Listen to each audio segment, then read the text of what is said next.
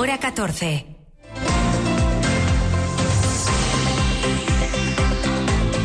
Lo que pasa. Lo que importa en Asturias. Pablo Canga. Buenas tardes. Cuando esta semana se publiquen los clásicos resúmenes del año, pueden apostar que tendrá un puesto de honor totalmente justificado la puesta en servicio de la variante ferroviaria de Pajares. Los primeros viajes de alta velocidad entre Asturias y la Meseta han sido sin duda una de las noticias de 2023 o la noticia de 2023 en Asturias. Y eso que el estreno de la variante ha ido perdiendo brillo por el desafortunado encadenamiento de incidencias que han diluido la gran ventaja que representa la variante de Pajares, la rapidez en las comunicaciones ferroviarias con respecto a los tiempos de la vieja rampa de Pajares. Averías en la catenaria, problemas en los enganches de vagones, obras, si no ha sido por un motivo, ha sido por otro, que ha habido retrasos. El caso es que el gobierno de España no está dispuesto a que nadie ni nada pueda hacer pensar que la variante ha sido un fiasco y en ello tienen parte de razón, porque esas incidencias nunca han tenido relación directa con el paso bajo la cordillera cantábrica que funciona a plena satisfacción. Pero otra cosa, otra cosa bien distinta es que la delegada del gobierno, Delia Losa, considere, como ha hecho hoy, que esos retrasos, algunos de hasta dos horas, sean pecata minuta. Todas las incidencias preocupan, pero es cierto que que se están haciendo muchas obras en Madrid mismamente, en Chamartín, en la conexión con Atocha, etcétera, que bueno, lógicamente cuando tú estás haciendo obras manteniendo los servicios, pues es inevitable que haya alguna incidencia, pero bueno, yo creo que frente a una inversión eh, de 4.000 millones de euros, a una vía que ha quedado por fin abierta, que hemos superado el famoso, la famosa rampa de Pajares, entenderéis que son pecata minuta, con perdón. Un consejo para la delegada del gobierno, ya puede ir abriendo el paraguas, seguro que van a llover piedras. Delia Losa ha sido hoy la interlocutora del consejero de fomento, Alejandro Calvo, con el que se ha reunido en Oviedo. Se ha hablado de carreteras en un día en el que vuelve a estar bajo el foco una carretera muy concreta, el corredor del Nalón, de muy alta siniestralidad, y en la que ayer mismo perdió la vida una mujer, María Jesús Montes, que viajaba como acompañante en el coche que conducía su marido, a su vez uno de los dos heridos graves en el brutal impacto entre dos turismos. El otro herido el conductor del segundo vehículo implicado, un joven de 23 años. Sin prejuzgar las causas de ese accidente, el consejero Calvo ha insinuado esta mañana que no ha tenido que ver con las condiciones de una vía en la que se han realizado recientes mejoras. De hecho, el corredor de Nalón ha tenido obras importantes de mejora en algunos puntos negros, pero también de reducción de los puntos de adelantamiento permitidos o de la velocidad, eh, precisamente para intentar corregir esas cosas. ¿no? Es un análisis riguroso que hay que hacerlo técnicamente y donde evidentemente lo que hay que instar es a que eh, todos tenemos que ser muy prudentes, respetar, las normas. El consejero de Fomento y la delegada del Gobierno, que han hablado hoy también de la colaboración entre administraciones de cara al mantenimiento de esas condiciones ventajosas para los usuarios del transporte público a partir de la próxima semana, cuando cambiemos de año. Vamos con ello. El gobierno asturiano le pide hoy al Ministerio de Transportes que dirige Óscar Puente una mayor implicación en el CTA, en el Consorcio de Transportes de Asturias. El consejero de Fomento se ha reunido esta mañana, como les decíamos, con la delegada del gobierno en Asturias, con Delia Losa, y juntos han repasado la agenda de infraestructuras de Asturias, en la que tendrá un papel fundamental la renovación de las cercanías ferroviarias. Ángel Fabián. Uno de los objetivos del Principado es mejorar la coordinación de las cercanías ferroviarias con la tarifa plana que permite viajar por Asturias con el tren y el autobús combinados por un máximo de 30 euros al mes con la tarjeta Conecta. Para ello, pide el consejero una mayor implicación del Ministerio en el consorcio de transportes del Principado. Y que tenemos que coordinar y por eso también hemos pedido que haya una mayor implicación del Ministerio en el consorcio de transporte. Ese es el objetivo que nos estamos planteando pero eh, que en estos cuatro años de legislatura lo que aspiramos es que nuestras cercanías con la ejecución del plan se renueven totalmente y que por fin se actualicen y se conviertan en un medio competitivo, eh, que no solo sea en precio, y con Leois además con la actual gratuidad, sino también evidentemente lo sea en tiempos, en fiabilidad. Se está mejorando, pero bueno, aspiramos a que esa mejora sea efectiva. Si bien han repasado toda la agenda de infraestructuras del Estado en Asturias, el encuentro con la delegada estuvo especialmente centrado en las ferroviarias, con el objetivo de tenerlas totalmente renovadas en la presente legislatura. Calvo ha recordado que los asturianos ya tenemos garantizado también el próximo año la gratuidad de las cercanías en virtud del acuerdo alcanzado por el Principado con el Gobierno central tras el escándalo de las medidas de los trenes que no cabían en los túneles. Entendemos que esta semana seguramente se tomarán los acuerdos a nivel nacional para toda España y en el caso de Asturias, eh, fruto de los acuerdos alcanzados, no solo será para el próximo año, sino también será en los años sucesivos hasta la llegada de los trenes de, de cercanías como están los recogidos en los acuerdos de la Moncloa. La delegada ha confirmado que se mantienen los plazos para la incorporación de los nuevos trenes Abril en el primer trimestre de 2024 en la variante de Pajares. Renfe mantiene a la venta para los actuales Albia hasta mediados de febrero, con lo que podría contemplar ya el cambio con la puesta a la venta de los billetes a partir de esa fecha, aunque no han querido confirmar ese extremo. Otra faceta de las comunicaciones y los transportes es la siniestralidad vial. A ese respecto, no era preciso siquiera el balance habitual del fin de semana que ofrece la Guardia Civil para concluir que en lo que respecta a la carretera, estas navidades han sido, esperemos que la racha se haya cortado ya radicalmente, por eso hablamos en pasado, han sido realmente terribles. En total, medio centenar de accidentes, pero tres de ellos se han saldado con otras tantas víctimas mortales y con dos personas más que han resultado heridas de gravedad. El último accidente mortal es ese del que les hablábamos hace unos instantes, a media tarde de ayer, en el corredor de Nalón, en el municipio de San Martín del Rey Aurelio, en un tramo que discurre entre el Entrego y Sotrondio. Una mujer fallecida y dos heridos graves. Por otro lado, en el caso de Cangas de Onís, 23 años de edad tenía Luis Miguel Monje Fernández, la víctima mortal de otro de los accidentes de esta Navidad, el vuelco de una furgoneta en Intriago, en el municipio de Cangas. Como decimos, su funeral se va a celebrar esta misma tarde en la iglesia parroquial de la capital del municipio. La tercera víctima mortal es ese motorista fallecido, ya se lo contamos el fin de semana, en la madrugada del domingo en Felechosa, en este caso en el concejo de ayer.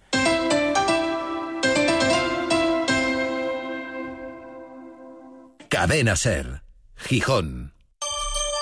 Cetaria El Faro de Oviñana. Ya estamos en Gijón. Tenemos marisco vivo y recién cocido con la mejor calidad y al mejor precio. Y además te cocemos nuestros mariscos gratis. Ven a visitarnos y haz tus pedidos para Nochevieja hasta el 28 de diciembre. Cetaria El Faro de Oviñana. Te deseamos feliz Navidad. Avenida Constitución 3, Gijón. Hola, Paloma, ¿qué tal? Qué mala cara te veo. Ay, Nuria, es que duermo de pena. Tengo la espalda hecha polvo. Yo estaba igual. Fui a cambiar el colchón el otro día y estoy como nueva. Me lo aconsejó el fisio y qué razón tenía. ¿Y dónde puedo ir a que me aconsejen bien? No lo dudes, vete a Iroco Dreams. Tienen los mejores colchones y son expertos en descanso. Además, han adelantado las rebajas y puedes aprovechar descuentos increíbles. Iroco Dreams, en Paseo de la Infancia 5, Gijón. Nos adelantamos a las rebajas. Cadena Ser. El poder de la conversación.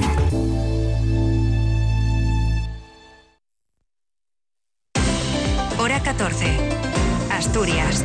Dos y casi 14 minutos de la tarde. A media mañana de hoy les comentábamos que el conflicto laboral de las residencias geriátricas de Lera ha vuelto a incendiarse y, de hecho, el comité de empresa de Lera acaba de ser desalojado de, la sala de juntas del edificio administrativo del Principado del EASMU en el barrio de Yamaquique de Oviedo, donde mantenían esta mañana una reunión para negociar las carteleras de trabajo y donde pretendían quedarse encerradas sus integrantes para denunciar que no se está cumpliendo el incremento de mínimos y en las plantillas por turno de los centros del ERA que se había acordado con la gerencia de este organismo autónomo y que puso fin al anterior encierro que había durado más de dos semanas. Esta vez no ha podido ser. Se lo acaban de contar a Alejandra Martínez. Buenas tardes. Hola, buenas tardes, Pablo. Pues así es. Habían decidido no continuar la decidieron no continuar la reunión ante lo que para ellas es una falta de diálogo total y se quedaron en la sala de juntas del EASMO con la intención de llevar a cabo un nuevo encierro, pero no ha podido ser, como acabamos de decir, y han sido desalojadas hace unos minutos, según nos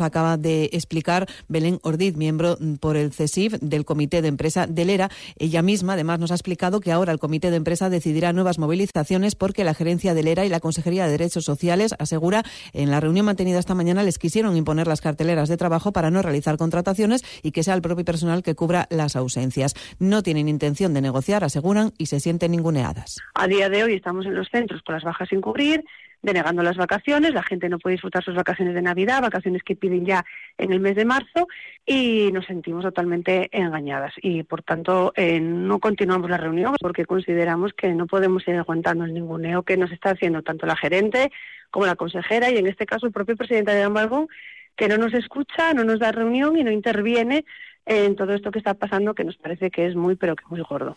Pues la consejera de Derechos Sociales y Bienestar, Melania Álvarez, ha respondido esta misma mañana, ha dicho que la actitud del Comité de Empresa del ERA es de todo o nada y que en la mayoría de las residencias de mayores sí que se cumple el incremento de mínimos en las plantillas. Responde o, o refleja pues una actitud, en este caso del Comité de Empresa, que la sí que se instala en el todo o nada. El cumplimiento del acuerdo se da en la mayor parte de esas carteleras. Si unas cumplen eh, con el criterio de incremento de mínimos, el por qué las otras no lo hacen, desconocemos por qué. Ahora bien, nuestra responsabilidad está en que se garantice ese incremento de mínimos y que la cobertura en cada uno de los turnos sea el adecuado para atender a las personas que tenemos que atender. Yo creo que eso es, eh, totalmente entra dentro de lo, de lo razonable. La consejera nos ha explicado que las ausencias se intentan cubrir con llamamientos a la bolsa, algo que no siempre se consigue y que tendrán que tratar ahora con función pública. Y sobre las vacaciones lo tiene claro. Si hay que tocarlas para mantener una buena atención, es razonable hacerlo. A la espera quedamos, por tanto, de saber cuál será el próximo paso del Comité de Empresa y de las trabajadoras del ERA. Gracias, Alejandra. Estamos siguiendo además con prudencia hoy, a la espera de la luz que pueda arrojar sobre un caso muy delicado, la investigación que ha abierto la Guardia Civil a raíz de la denuncia de uno de los educadores de la Escuela Municipal para Niños de 0 a 3 años de Riva de Sella. El denunciante ha aportado fotografías que documentan tratos supuestamente vejatorios hacia los niños, algunos son apenas bebés, a los que según el relato de este educador se les ataba a las hamacas de la escuela para que no molestaran, se les castigaba encerrándoles en los baños, se les dejaba solos en el patio, Incluso hay fotografías de pequeños durmiendo sobre el pavimento. Recordemos que hablamos de niños de menos de tres años. También asegura que será muy poco cuidadoso con la alimentación y que no se tenía en cuenta posibles intolerancias de los niños. El caso es que todo ha sido puesto en conocimiento de la Guardia Civil, que ya ha llamado a declarar a la directora del centro, pero es que según el denunciante todo esto lo sabían ya con antelación en el Ayuntamiento Riosellano, que es la administración titular de esta escuela infantil. Asegura que primero se lo comentó personalmente al concejal de Educación y que luego hizo llegar un escrito a la Casa Consistorial y tras comprobar que todo seguía igual, optó por presentar esta denuncia. Bueno, un conflicto laboral paralelo en el tiempo a este del ERA, del que hablábamos hace un instante, porque se prolonga ya también desde hace seis semanas, es el de la mina de oro de Boinás en Belmonte de Miranda. La empresa Oro Valle y sus trabajadores han chocado por la revisión salarial en el convenio y por el precio que la compañía le pone a esa mejora retributiva a cambio de renuncias en materia de derechos sociales. La plantilla está hoy de nuevo secundada dando paros de tres horas por turno. Manuel Martínez es el presidente del comité de empresa. La empresa tiene una situación intransigente total. Eh, no hubo acercamiento. No, yo creo que eh, por el momento las posturas están muy alejadas. Por, por lo que dijimos ya en varias ocasiones, quieren vincular los, los acuerdos a una pérdida de derechos que nosotros ahí no estamos dispuestos a, llegar a, ningún acuerdo. Los permisos retribuidos mismamente no los quieren, no los quieren aceptar, eh, los vinculan a un, a un absentismo quieren cambiar los pluses que tenemos ahora ya que tenemos ganados quieren vincularlo todo a que a, un plus de, de, asistencia al trabajo. Si no vienes a trabajar, esos plus se caen. La negociación por eso está rota prácticamente. Hoy una delegación mixta de diputados de Izquierda Unida y sindicalistas de comisiones obreras han visitado al piquete que hace guardia a las puertas de las instalaciones de Boinás. Les apoyan sin reservas. Delia Campomanes, diputada en la Junta General, dejaba este mensaje para los directivos de Orovalle. Que la empresa se siente a hablar, a dialogar con las cartas encima de la mesa, atender a las reclamas justas, evidentemente, de derechos laborales y lo que no puede ser y es inaceptable es que lo hagan con total opacidad, ni siquiera estén dispuestos a negociar incluso intenten poner sobre la mesa condiciones de unos derechos laborales sobre otros. Desde nuestro grupo manifestar nuestro apoyo público a, a los trabajadores, como no podía ser de otra manera, y a sus justas reivindicaciones.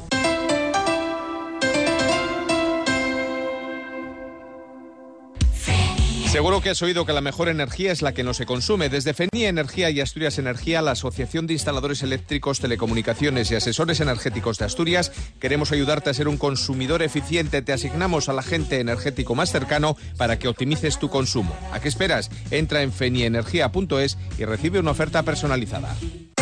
Hora 14, Asturias. Covadonga Tomé se resiste a romper definitivamente con Podemos y pese al dictamen del Comité Nacional de Garantías del partido que hace unos días la expulsaba de la organización, hoy mismo Tomé se ha dirigido por escrito a la Dirección Nacional para pedirles que suspendan ese expediente de expulsión antes de que la próxima semana arranque el proceso de primarias para renovar los órganos de gobierno de Podemos Asturias. Tomé tenía claro que este sería el desenlace de su expediente, pero cree que aún es posible reconducir esta crisis pese a que se la ha considerado responsable de hechos tipificados como muy graves en los estatutos de Podemos, como encerrarse en una sede del partido o apropiarse de dinero del grupo parlamentario. Esta mañana escribí a Yone Belarra y a Lilith Stringe recordándoles que bueno que hay tiempo todavía para paralizar estas expulsiones y permitir, porque además hoy, hoy se inicia el proceso de primarias y, es un proceso de primarias en el que venimos diciendo desde hace días que entendemos que debería, debería poder presentarse de todo aquel que quiera y, y que debería ser un proceso pues absolutamente transparente, participativo y democrático. De momento no hay respuesta ni de Belarra ni de Bestringe a esa carta de Covadonga a Tomé y parece poco probable que lo haya. De una u otra forma, Tomé va a seguir como diputada en la Junta General, integrada en el grupo mixto y sin adscripción a ningún partido político. Renunciar al acta, desde luego, no entra en sus planes porque ella no se considera tránsfuga en ningún caso. Transfugismo es marcharse, nosotros no nos marchamos, nos expulsan, que es muy diferente. Y vamos a continuar haciendo el mismo trabajo que, veníamos haciendo, eh, a pesar de que, bueno, eh, llegarán las peticiones de devolución, pero eso no es ni una opción por una razón sencillísima, porque el acta de diputada no es mía, el acta de diputada es de todas y cada una de las personas que votaron a una candidatura en las elecciones de mayo, que es lo que hizo posible que yo en este momento esté aquí representándolas. El caso es que hoy efectivamente ha arrancado el plazo para presentar las precandidaturas a las primarias para elegir el nuevo coordinador autonómico de Podemos en Asturias y de momento no ha trascendido ningún aspirante a la espera de que pueda formalizarse esa prescripción durante los próximos días. El viernes expira el plazo.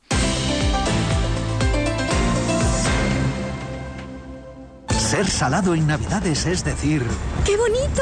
¡Me encanta! Pasarte de salado es continuar con un... ¿De casualidad tienes el ticket? Estas Navidades no te pases de salado. Torre de Núñez, jamones y embutidos artesanos con un 25% menos de sal de forma natural. Felices fiestas. Torre de Núñez, por saber y por sabor.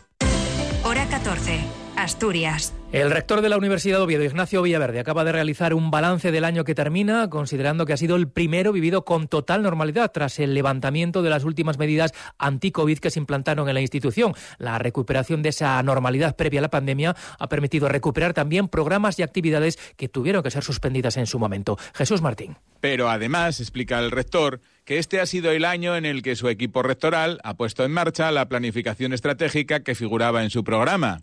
El año 21 sirvió para organizarse, el 22 para planificar y el 23 para ejecutar. Ese era el calendario con el próximo 24 para consolidar, evaluar y valorar lo realizado y sus resultados. Para el rector, el año que finaliza tiene tres hitos fundamentales, uno de carácter más interno y otros dos con carácter más externo. Así los explica Ignacio Villaverde. El primero, que es el acuerdo de financiación plurianual el Principado de Asturias, que creo que eso es, ha sido un hito importantísimo ¿no? para la historia de la Universidad de Oviedo y que nos da una tranquilidad y una estabilidad económica. Yo creo que el segundo hito es eh, el que se ha puesto en marcha toda la maquinaria para desarrollar el nuevo campus del Cristo. Y un tercer hito, pero más externo, pero que desde luego ha marcado todo el año 2023, que es la aprobación de la LOSU. De cara al próximo año, el equipo rectoral se marca la adaptación total de toda la normativa de la universidad a la ley de ordenación del sistema universitario, la ya citada LOSU, la consolidación de la Alianza Europea de Universidades, Ingenium, con la llegada de los primeros títulos y equipos de investigación consorciados, y la puesta en marcha de los estudios de deportes y criminología, que arrancarán en el curso 24-25. El rector ha hecho estas valoraciones en el transcurso de la presentación de la memoria de responsabilidad social que recoge sus estrategias para reforzar la igualdad, la transparencia, las relaciones con el tercer sector o la sostenibilidad, constituyendo una manifestación del compromiso de la Universidad de Oviedo con los 17 Objetivos de Desarrollo Sostenible y la Agenda 2030. Los heavies de entonces peinan canas en el mejor de los casos, en la mayoría no hay ni siquiera melena que peinar, pero hoy alguno va a sentir la punzada de la nostalgia al saber que unos viejos rockeros como Scorpions, aquellos reyes de la balada hard metal, van a tocar este verano en Gijón.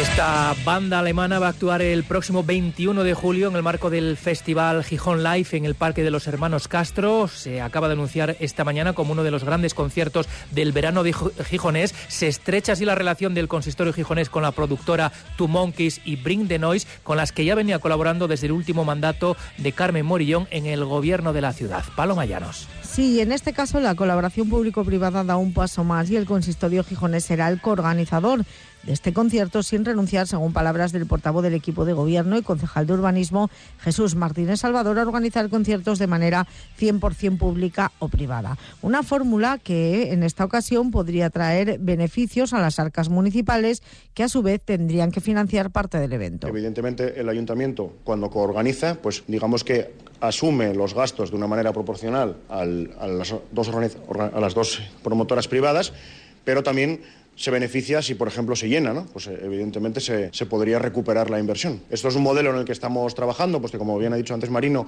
pueden surgir y anunciarse más conciertos, de hecho será así ¿eh? próximamente, y bueno, pues cuando ya esté cerrado todo el cartel, pues será el momento ya de, de, anunciar cómo ha sido el modelo de manera definitiva. Para el concierto de Scorpions, que celebran los 40 años de su disco Love at First Sting, se ponían a la venta a las 2 de la tarde 12.000 entradas desde 59 euros en la web de la banda alemana. Es el único concierto del grupo de rock duro en el noroeste de España, ya que han cerrado actuaciones para el próximo 2024 en Madrid, Valencia y Chiclana de la Frontera. Además, podrán acceder quienes hayan adquirido el abono del festival Tsunami Sison. El concejal no adscrito y presidente de Divertia, Oliver Suárez, asegura que la actuación de la banda alemana supone que la ciudad se vuelve a posicionar en el escenario de grandes conciertos internacionales. Con el anuncio del concierto de Scorpions en Gijón, la ciudad se coloca de nuevo en un lugar de referencia en los conciertos de bandas internacionales y se posiciona en diciembre como destino turístico con su oferta musical y cultural. El Gijón Live ya ha anunciado otros dos nombres del cartel, Robe Iniesta el 12 de julio y Stop el 3 de agosto. Y en Oviedo, el partido animalista, el PACMA, ha vuelto a poner el grito en el cielo después de comprobar cómo la cabalgata de Papá Noel del pasado fin de semana se hizo de nuevo con unos renos que, en su opinión, estaban fatigados y totalmente aturdidos y nerviosos por la algarabía de una comitiva que nos catimaba en música, en campanas y en cascabeles. En el PACMA les parece que con este tipo de espectáculos se pone en riesgo la salud de estos animales, de los renos, y se perpetúa la idea de que son meros objetos de entretenimiento. El caso es que, a priori, estarían protegidos por una ley que prohíbe que un animal participe en estas actividades cuando éstas sean incompatibles con su bienestar. Vamos ahora con la información del deporte. Cali González, buenas tardes. Buenas tardes. Tras la Junta de Accionistas celebrada por el Real Oviedo el pasado 16 de noviembre, su presidente, Martín Peláez, desveló que se realizarían uno o dos fichajes en el mercado invernal. Pues todo apunta a que serán más de dos. Uno ya se ha producido, que es la incorporación de Jonathan Dubasín, que llega al Oviedo cedido por parte del Basilea hasta el final de temporada con opción de compra. Y además el club trabaja en el regreso de Borja Sánchez, prácticamente cerrado y únicamente la espera de encontrar su encaje en el tope salarial y alguien más para la defensa. El canterano se marchó a México el pasado verano a jugar en León, donde únicamente participó en 13 partidos y solo marcó un gol. Hoy además informa el comercio que el portero francés Quentin Brad, que esta temporada solo ha participado en la Copa del Rey, ha pedido salir ante la falta de minutos, algo que obligaría a la dirección deportiva a buscar un portero que en principio partiría como suplente de Leo Román. Y en el Sporting, el delantero centro colombiano, Harold Preciado, es el nombre que más está sonando en las últimas horas como posible refuerzo para el ataque rojiblanco. En México, varios medios de comunicación dan por hecho que el ariete del Santos Laguna jugará en Gijón, ya que este club de Torreón también pertenece al grupo Orlegui. Harold Preciado nació en Cali hace 29 años y recientemente se proclamó máximo realizador del torneo clausura de la Liga Mexicana, anotando 11 goles en 16 partidos. A pesar de que ahora mismo tienen 15 grados en Castropol o 14 en Luarca, lo cierto es que sobre todo en el interior de Asturias esta mañana no, no nos hemos sacado del cuerpo la sensación de frío. De hecho, no hemos llegado ni siquiera a los 10 grados en muchas localidades del interior. Según los registros oficiales, no hemos llegado ni a 9 en Oviedo, por ejemplo. El caso es que es el último día bajo la influencia del anticiclón. Esta tarde será de cielos despejados con la única aparición de alguna nube alta y de nuevo la noche volverá a ser fría con valores cerca de 0 grados.